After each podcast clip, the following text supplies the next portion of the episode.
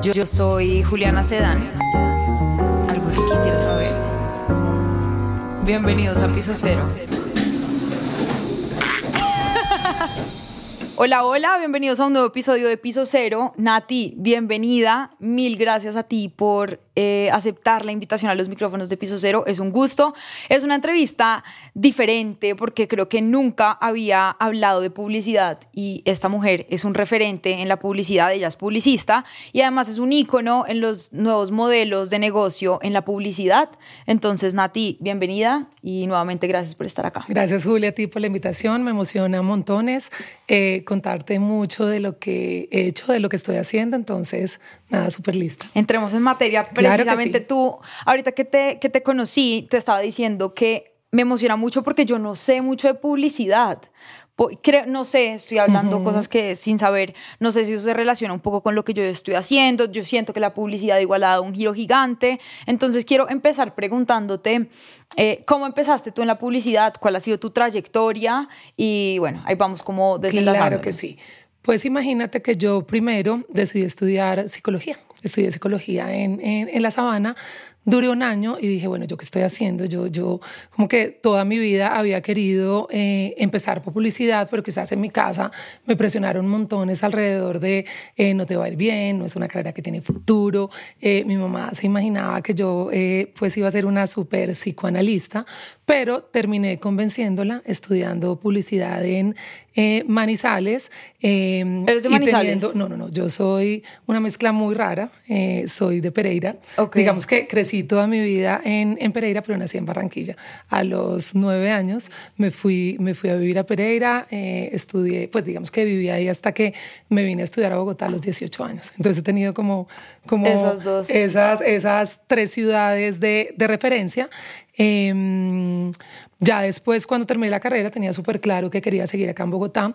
Eh, había una agencia que era como, como la agencia del sueño de, de todos, y es en la agencia donde efectivamente eh, hice toda mi carrera. Sancho. Duré 22 años. Claro, esa agencia súper famosa. como la agencia donde, donde todos queríamos estar, eh, la agencia donde, donde cualquiera que conozca este negocio sabe que representa como la, la, la formación y el futuro de, de la industria. Entonces, hice la práctica y de ahí empecé ejecutiva, directora, eh, directora Total Work y digamos que eh, salí en el punto más alto de mi carrera siendo vicepresidente ejecutiva.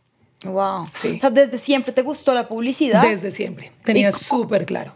¿Cómo, uno desde chiquito, uno siempre es como, no, yo quiero ser abogada, yo quiero ser médica, yo quiero, la, o sea, ¿cómo veías tú la publicidad? ¿Cómo decías tú, yo quiero ser publicista? Bueno, yo creo que... O sea, ¿en qué? Claro, yo creo que todo empezó porque tenía una prima que estudiaba publicidad eh, y ella hablaba un montón de, digamos, como, como de su carrera, de sus campañas, de, de, de los comerciales.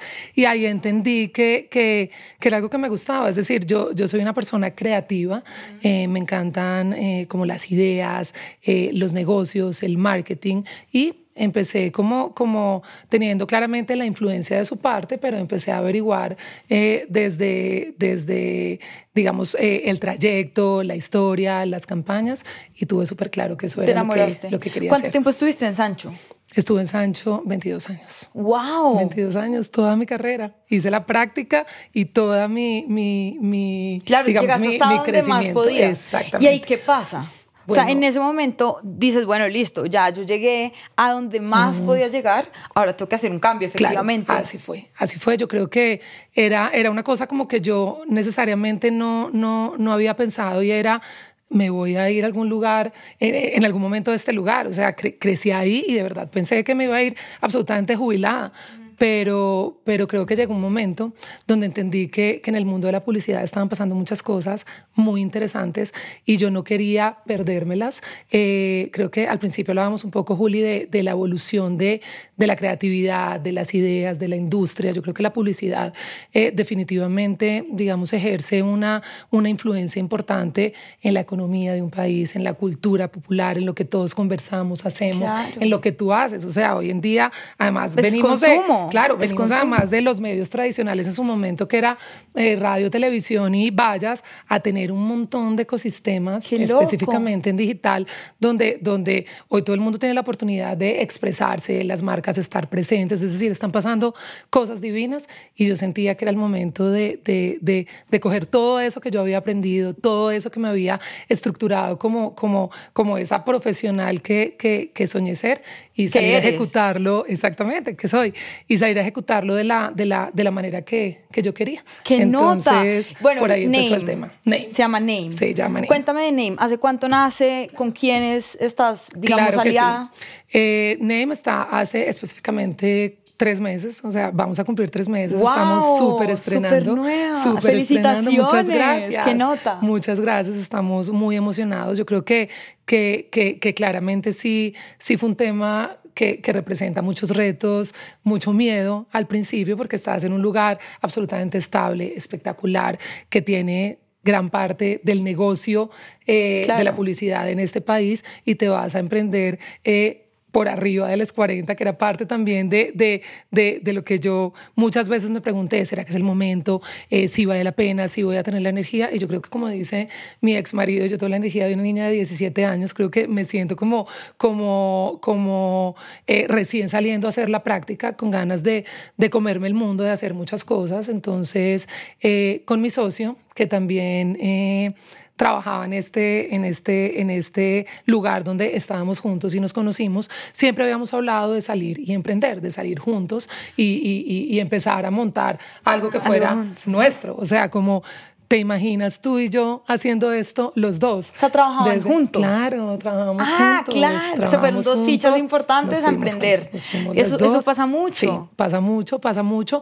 Y es una, una tendencia, eh, digamos que, que hoy también empezamos a ver muchos, eh, como tú bien dices, de las, de las fichas claves de las organizaciones, se están yendo en dupla o en tripleta de las grandes compañías a montar, a montar. también, eh, digamos, su punto de vista, su espacio, su su, su, compañía para también ser y hacer eso que tal vez uno muchas veces eh, critica o no está de acuerdo con un montón de cosas, listo, me voy a montar ese sueño del lugar donde, donde yo creo que puedo hacer que, que pasen cosas. Entonces, pues nos decidimos, eh, pasó todo muy, muy rápido y es que tú tienes, yo creo que el insumo más mm. importante dentro de una empresa y es el know-how. O sea, tú tienes 22 años de saber cómo funciona el negocio, tienes 22 años de experiencia, 22 años de contactos, de todo.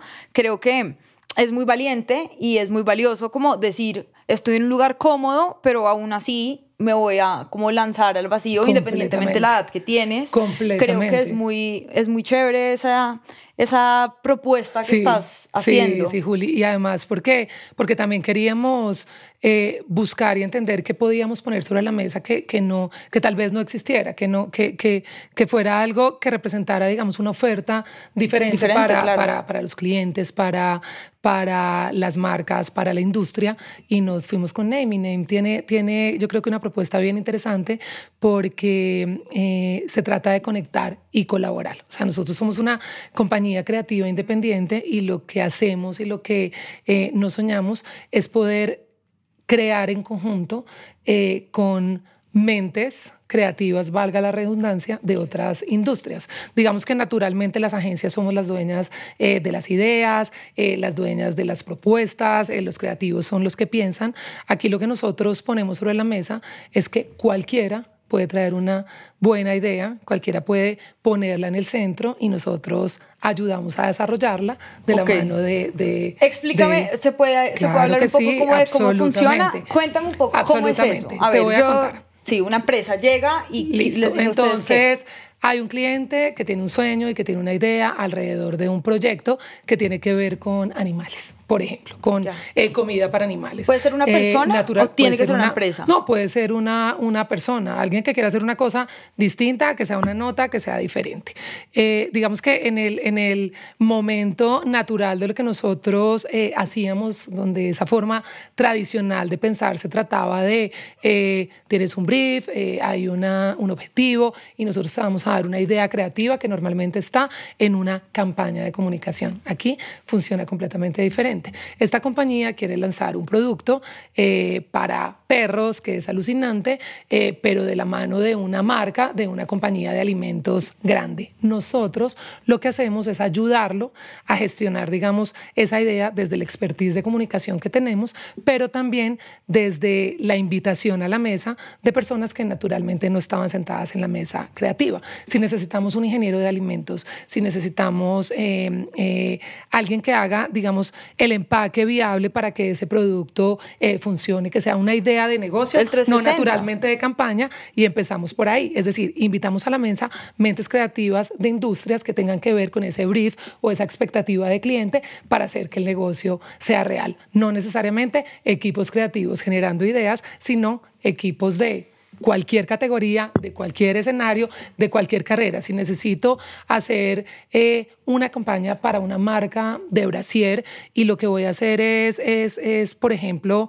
em, sumarle un seguro de cáncer de seno, porque es algo que, que realmente puede pasar, seguramente yo voy a invitar a un médico a que se siente conmigo, a un experto oncólogo que me dé una orientación alrededor de cómo genero yo esa comunicación, ese seguro, ese engagement, ese acercamiento con la mujer para que ese producto, digamos que pueda ser eh, un éxito. Entonces, estamos teniendo, claro, entonces, ¿qué es lo que ha sido maravilloso? Es que estamos teniendo conversaciones distintas todos los días.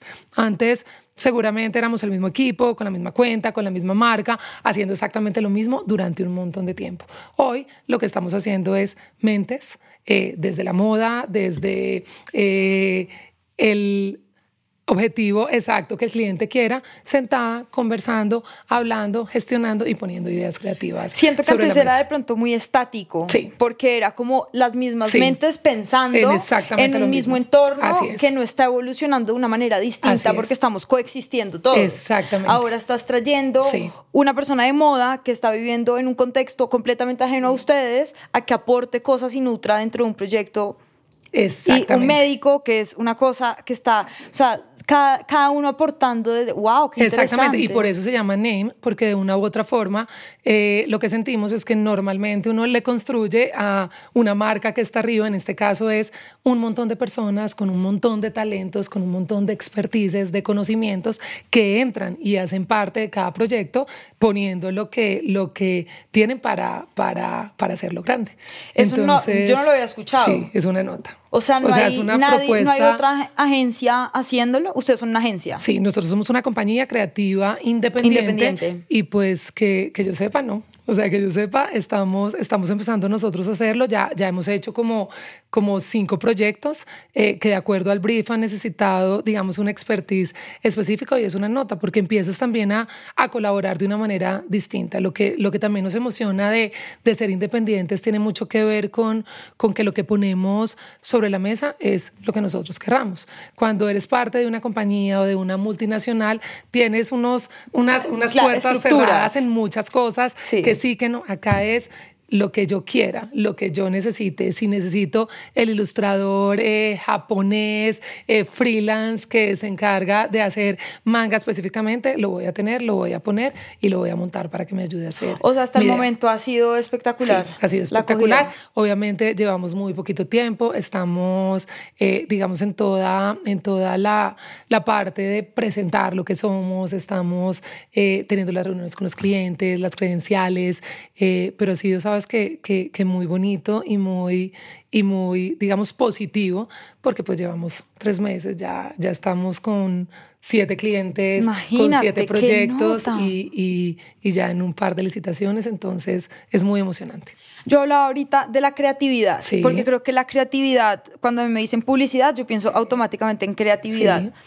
¿Cómo es ese tema de la creatividad? Entiendo que ahora, como tienen otras mentes que vienen de otros contextos y todo puede ser, digamos que un poco más dinámico y puede fluir un poco mejor, pero cuando eso no pasa, ¿cómo hacías tú antes? Por ejemplo, durante 22 años para tener, digamos, esa, esa chispita de la creatividad prendida o, en una agencia, ¿cómo funciona eso? Pues Porque es dentro de un mismo entorno y no hay como nada diferente. Sí, sí, sí. Eso es muy difícil. Y yo creo que, que, ahí tocas un punto espectacular porque no hay una fórmula. Eso es uno es un cuadro de Excel que tú le pones sí, no se siete cosas y tal. Creativo, Exactamente. No. Es una cosa que pasa y es supremamente complicado. Yo creo que mucha gente no entiende lo que significa tener una idea. Además, una idea que sea original, porque también parte de, de, de, de lo que tú eh, seas y de la manera en que estés formado para entender que lo que presentas y lo que llevas tiene que ser una cosa que no exista. O sea, una idea es una idea cuando es original y cuando no existe. Entonces, en ese orden, digamos que el reto es gigante todos los días, no, no hay una manera. Yo no, es muy difícil además, por ejemplo, en los tiempos, decía al cliente, dale, en ocho días nos vemos, en 20 días nos vemos. O sea, la idea se te puede ocurrir en un minuto mientras caminas de aquí a eh, el carro abajo en la puerta. Porque te pasó o algo. pasar 22 días y tú todavía estás dándole, dándole, dándole vueltas. O sea, es, es una cosa que tiene que ver, yo creo, con con, con, tu contexto, con, con, parte de lo que lees, de lo que aprendes, de lo que miras, con eh, películas, con eh, viajes, con eh, cocinar, con alimentar el alma. Es decir, cada uno tendrá su secreto, pero en la medida que uno se nutra de, de, de de todo lo que uno pueda en su cabeza, seguramente puede generar ideas y, y, y, creatividad además que, que solucionen problemas de negocio, porque eso es lo más lindo. Yo no sé si, si la gente en la calle entiende, porque yo creo que eh, me pasa mucho y en la familia y las, bueno, ¿tú qué es lo que haces? Las propagandas, no, no, no, yo, o sea, es como hacer ideas que, que, que ayuden a la gente a, a, vivir mejor, ideas eh, que ayuden a los clientes a, a resolver sus, sus problemas de negocio, es decir, es, es una cosa importante y bonita eh, que me apasiona y que, y que, y que hace que, pues digamos que, que me levante todos los, días. Te brillan los ojos cuando hablas de eso. ahorita, estás, ahorita estabas mencionando una cosa que yo tengo esa duda y es la publicidad en, la, en tu familia. Tú me dices, no, y no entienden y piensan que hago propagandas y no sé qué. Uno piensa ignorantemente que esa es la publicidad, porque es que si uno no está metido y no está inmerso, uno piensa que la publicidad es hacerle, valga la redundancia, publicidad a un producto y ya está. La Coca-Cola le hace la publicidad. Yo salgo y yo hago publicidad en mis redes, entonces yo, ay, sí, el shampoo y tal, me encanta y me deja el pelo hidratado. Sí, sí, sí, sí, ¿Cómo ha cambiado? Eso era antes de pronto. ¿Cómo ha cambiado ahora la industria? ¿Cuáles son los retos? O sea, ¿tú a qué te estás enfrentando ahorita? a retos gigantes, Juli. O sea, hoy, como tú dices, antes las marcas hacían las cosas para las marcas, si te gustaba o no te gustaba, digamos que era un tema que, que no era del, del interés de nadie. Hoy en día la gente, por, por toda la relación que tiene, con los medios, con el nuevo ecosistema digital, con TikTok, con, o sea, hoy, hoy una persona puede eh, ella misma hacer un video que, que, que, puede volverse viral y puede llegar a 5, 10, 15 millones de personas. Es decir, hay, hay, como, como una información distinta alrededor de las cosas y el consumidor es mucho más exigente alrededor de lo que le das, lo que le pides, lo que le entregas, lo que le pones sobre la mesa.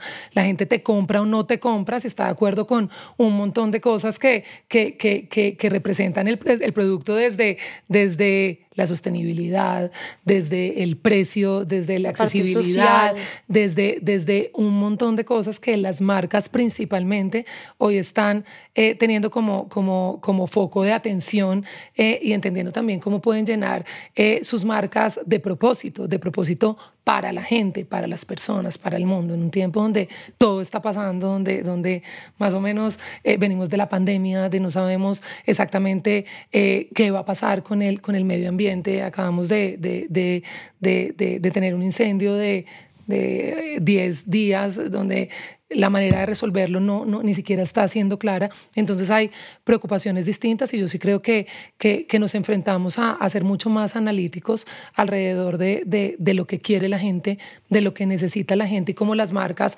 pueden ayudarles, como te dije hace un momento, a que su vida sea distinta y mejor, no solamente a que el shampoo me sirva y me haga, y me haga brillar el pelo. Sí, ya las marcas, la, las personas, mm. siento yo que no no mastican, o sea, no tragan, entero. no tragan entero. No tragan entero. Las personas ahorita necesitan como algo mucho más consciente, la parte social, sí. lo que tú dices. Yo quiero saber cuál ha sido ese reto más grande que tú has tenido a lo largo de tu carrera.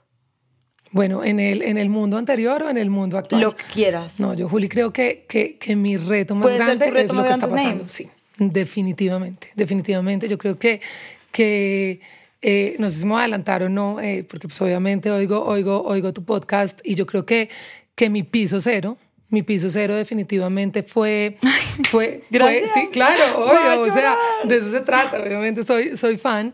Eh, mi piso cero más grande ha sido entender que me tenía que ir de un lugar eh, que había sido mi casa y, mi vida y mi carrera eh, desde siempre, muy a pesar de mí. Y cuando digo a pesar de mí es a pesar de del amor de la gente, de, de, de, haberme formado en ese lugar y entender que, que tenía que dar un paso, un paso al lado, exacto, un paso al lado, un paso al costado y, y, y, tal vez, porque es que te estoy diciendo, o sea, empecé hace 22 años, o sea, toda mi vida, toda mi carrera, o sea, chiquitica entendí y, y, y crecí de una manera, eh, digamos, muy positiva, aprendiendo de los mejores, conociendo, estando con, con los clientes más grandes desde este país y cómo, cómo, cómo entiendo y, y, y casi que trato de racionalizar que me voy a hacer mi vida sola, o sea, voy a, voy a, voy a hacerme un costado y, digo, bueno, listo, voy a armar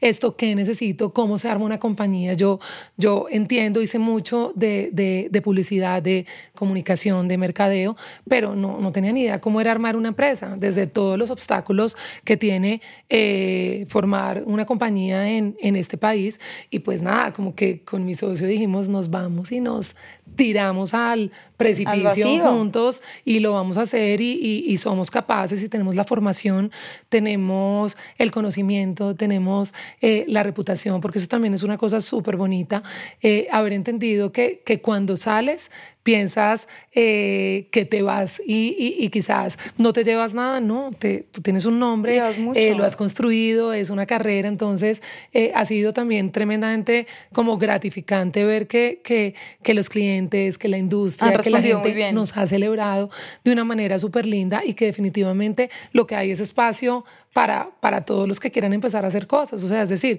cada propuesta tiene una agencia, una, una, cada, agencia, perdón, tiene una propuesta independiente, una propuesta específica y hay clientes, presupuestos, eh, marcas y mentalidades para, para, para mucho y para, y para todo. Entonces, entonces creo que ese ha sido mi reto más importante. Tal vez en un año te, te voy a contar eh, qué pasó, qué, qué, sí, seguramente alguna novedad. Eh, qué novedad, pero, pero por ahora es eh, levantarme todos los días con ganas de comerme el mundo, levantarme todos los días eh, con ganas de hacer todo eso que me, que me llevo soñando durante 22 años, que me apasiona, que me hace feliz teniendo esas nuevas conversaciones, eh, invitando gente sobre la mesa que, que, que digamos, haga el discurso mucho más fuerte, mucho más grande, mucho más sólido y está pasando y lo que nos soñamos está dando y, y, y creo que eso es lo más grande, lo más, lo más sí, gratificante, creo yo. Claro que sí, lo más fuerte yo, que. Eso te lo, aplaudo, te lo aplaudo mucho porque creo que salirse de una empresa después de 22 años es obviamente un reto muy grande. Yo hace poquito leía una frase que te la quiero compartir. Claro que sí. Y la frase decía o dice: incomodidad, gracias por moverme de lugares en donde ya no podía crecer más. Así es. Y uno a veces el cambio lo ve como algo, digamos, asustador, ¿no? La incertidumbre, el miedo, el no saber qué carajos va a pasar con mi vida. Eh, en un momento, sí, como de, de oscuridad, o bueno, no de oscuridad porque igual tú la tenías muy clara, pero al final tú no sabías si eso siempre hay un riesgo. Idea qué iba a pasar. Entonces, creo que eso es muy valiente porque uno siempre tiene como ese miedo y uno muchas veces deja de hacer las cosas y se arrepiente en el camino de no haber de no haberse lanzado al vacío y de no haber luchado por sus sueños. Y al final eso es algo que tú querías hace mucho tiempo. Y digamos este podcast te lo te lo pongo así. También nació en un momento de mucha incertidumbre. Okay. Literalmente yo no tenía nada, o sea, a mí me, las cosas cambiaron para mí completamente el año pasado. Y yo dije, o me quedo acá paralizada y quieta o doy un salto en el, en el o sea, un paso al vacío y, y, me lanzo a ver qué pasa.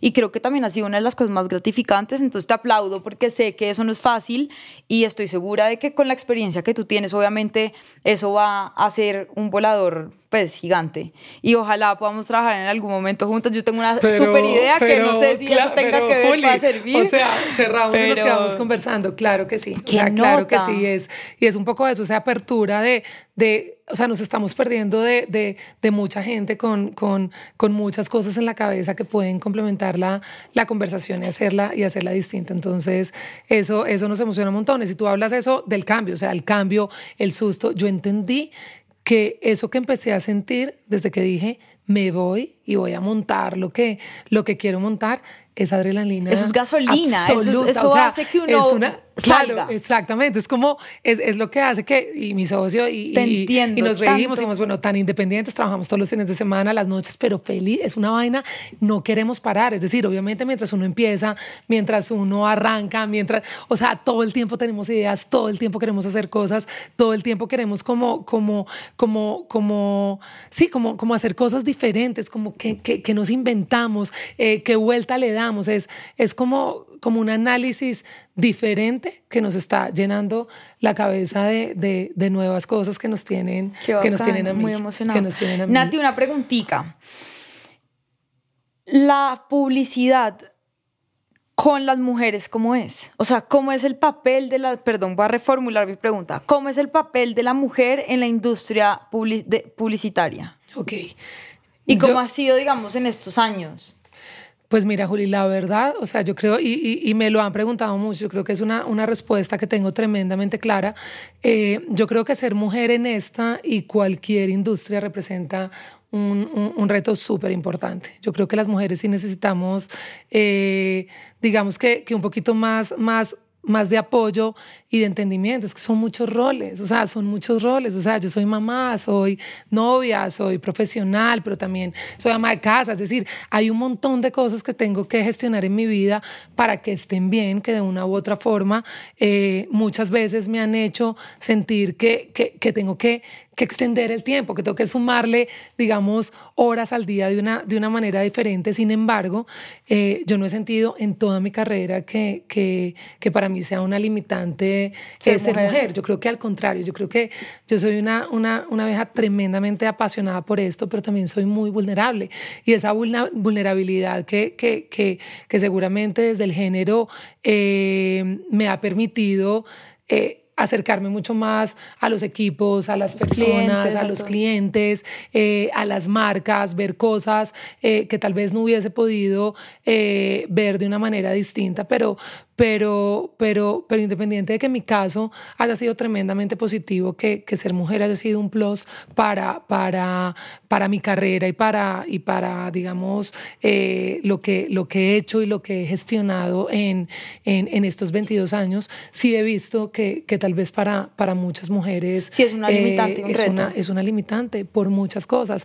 Eh, volvamos al punto de, de, ser mamás. O sea, he visto muchas que se han ido no han vuelto. Muchas que, que se han ido y que han regresado y que, y que en una industria además donde trabajamos extra porque nos encanta, porque, porque seguramente aunque, aunque ya han mejorado eh, los horarios y han mejorado las condiciones en, en muchas de las compañías, esto es hasta que se me ocurra, hasta que lo acabe y es como que procrastinamos y procrastinamos hasta que llegamos, o sea, más o menos la presentación es a las 7 de la mañana y a las 11 de la noche estamos terminando de montar las cosas. Entonces, si hay unos temas de, de de horarios y de tiempos que, que quizás no, no le han permitido a muchas eh, mujeres poder crecer de la manera que, que, deberían. Entonces, eh, sí creo que es difícil, insisto que, que tiene que ver con el tema de, de, de los roles y, y, y, la parte de, del apoyo y del acompañamiento debería ser mayor, no solamente en esta, sino en todas las. Ay, qué nota. Me encantó, me encantó, me encantó. Una última cosa que quisieras decir a alguien que de pronto quiera empezar como en esta industria, a caminar acá, ¿qué, qué consejo le darías? No, pues Juli, esto es demasiado. O sea, yo creo que, que uno debería tener mucha resiliencia si quiere trabajar en, en, en publicidad, porque no todo le gusta a todo el mundo, se trata de ideas y es, es un poco subjetivo porque además todos creen que saben de esto. O sea, la gente te dice, me gusta o no me gusta por esto, independiente que tú estructures, hayas estudiado, entiendas, conozcas al target, las audiencias, es, es, es y ha sido, eh, digamos, complicado, pero yo creo que ser resilientes, eh, yo creo que, que, que también eh, atreverse, como lo hablamos ahora, saltar. O sea, yo eh, si, si empezara otra vez, tal vez sería mucho más arriesgada alrededor de, de, de moverme eh, en industrias que no conociera. Tal vez me hubiera ser cliente eh, un rato a compañías de tecnología, un rato eh, agencias más pequeñas, es decir, moverme un poquito más y, aprender y pues a confiar que, pero un que lo que uno más, sabe. esta mujer es como. No, pero, pero a confiar que lo que uno ha aprendido, lo que uno sabe, finalmente puede traerte cosas grandes. Entonces, no dejar de aprender, no dejar de, de, de de alimentar la, la, la cabeza con todo lo que pasa en, en, en el mundo, llenarse de, de, libros, de cultura, de, de, películas, todo eso ayuda, pero nada, enamorarse de esto que, que es, una pues nota. es lo mejor y lo más rico que, que, que, me ha pasado en la vida. Ay, qué bacano, Nati. No, de verdad, mil, mil, mil gracias. Eh, antes de que te vayas, en este podcast hacemos una dinámica y es que todos los invitados dejan una pregunta para el siguiente invitado. Ok. Eh, la anterior invitada dejó la siguiente pregunta. Dale. En los últimos tiempos, ella es reina, entonces digo, voy a clavarlos con una pregunta de reina. Ay, no. Eh, dice así la, la pregunta. En los últimos tiempos hemos experimentado muchos ataques terroristas y muchas guerras. Sí. ¿Cómo le explicarías tú el terrorismo a un niño? ¿Cómo le explicaría yo el terrorismo a un niño? No, pues Juli, es una pregunta súper, súper complicada de reina. Bueno, acá me cogiste, pero yo tengo una hija, una hija de 12 años y, y, yo creo que hemos tenido la oportunidad de, de, de hablar de eso. Eh, en su colegio también son tremende, tremendamente abiertos, eh, digamos, a nivel cultural y les explican eh, mucho de lo que está pasando en las guerras, lo de Ucrania, entre los países. Hay, hay claramente unos desacuerdos importantes y yo trato de explicarle que tiene que ver con, con, tú piensas una cosa, yo pienso otra y pues no hay una manera distinta de, de, solucionarlo, porque también eh, estos personajes creyeron teniendo solo eso y viendo solo eso. O sea, eh, quizás hoy tenemos unas herramientas eh, distintas y cuando tienes un hogar, cuando tienes una casa, cuando tienes una familia, creces pensando que las cosas se solucionan con, con, con una conversación, debatiendo, digamos, a nivel constructivo esos desacuerdos que se tienen, pero pues en este caso no, no tienen con más. Entonces, gente que no ha tenido otra oportunidad. Atacan y, y sí, no han tenido otra oportunidad entonces tal vez lo, lo, lo, explicaría de esa manera. Ah. No sé si que no, reina está o reina. Bien. Está súper bien. la reina, ella es la, la reina. Eh, Nati, ¿qué pregunta le dejarías tú al siguiente invitado? Bueno, qué pregunta, Juli. A ver. Listo. ¿Cuál es un error que volverías a cometer? ¡Guau! ¡Me encanta! ¿Cuál es un error que volverías a cometer? Yo tengo varios. Yo tengo varios y los volvería a cometer. ¡Ay, ya, Muchas dale, en el siguiente, Julia, en el no, siguiente. Que me siguiente ni que nada, responde, pues, dime, por lo menos dos. Dice que yo tengo varios, dale dos. Ay, me emocioné el chisme. Ay, oigan, me emocionaron. Ay, no, qué No, vaina. Juli, no censuran el podcast. Bueno, está no bien, logramos, Nati, no de verdad, qué nota de entrevista Gracias por aceptar la gracias invitación. A ti por la invitación. Juanpa, gracias.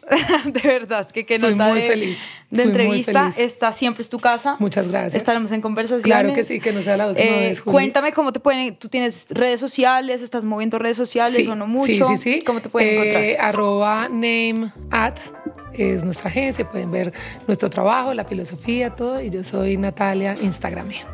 Ah, bueno. Listo, entonces nada, vayan, la siguen, la conocen y nada, nos vemos en un próximo episodio. Gracias por estar acá. Chao, chao. Gracias.